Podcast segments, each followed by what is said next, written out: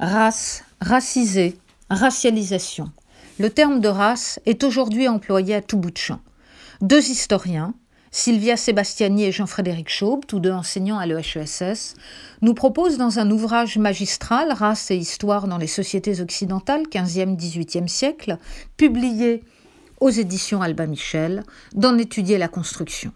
Et ils le font avec une érudition et une largeur de vue qu'il faut ici souligner et qui justifie amplement que l'on y consacre une chronique. Le concept de race apparaît au XVIe siècle comme une ressource politique mobilisée pour justifier les privilèges dont bénéficient les castes nobiliaires.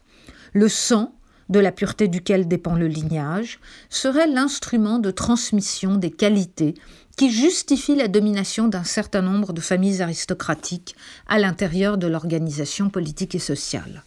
Le sang a donc dès le XVIe siècle une raison d'être sociale. Mais c'est le chapitre 2 qui nous retiendra particulièrement, parce qu'il pose la question de l'association entre racisme et antisémitisme, en étudiant la place des Juifs dans les sociétés ibériques et la question des conversos.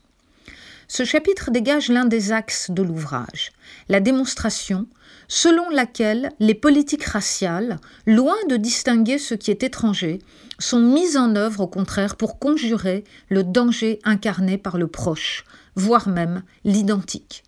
Elles ne naissent pas de la différence, elles la fabriquent.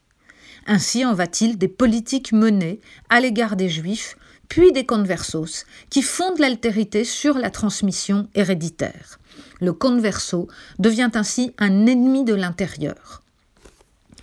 Sylvia Sebastiani et Jean-Frédéric Chaube montrent que c'est cette même politique qui sera appliquée par la suite dans les empires espagnols et portugais à des populations autochtones non juives.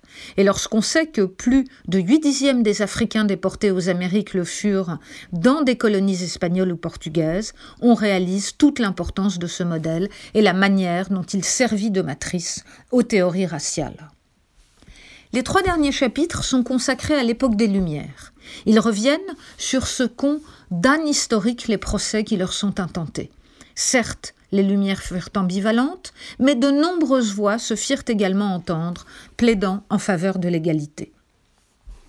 Alors on l'aura compris, outre son incroyable richesse documentaire, c'est une leçon d'histoire que nous donnent Sylvia Sebastiani et Jean-Frédéric Chaube, celle de la contextualisation, mais aussi de la pluralité des points de vue et de la nécessité de prendre celle-ci en compte pour échapper aux explications monistes et complotistes.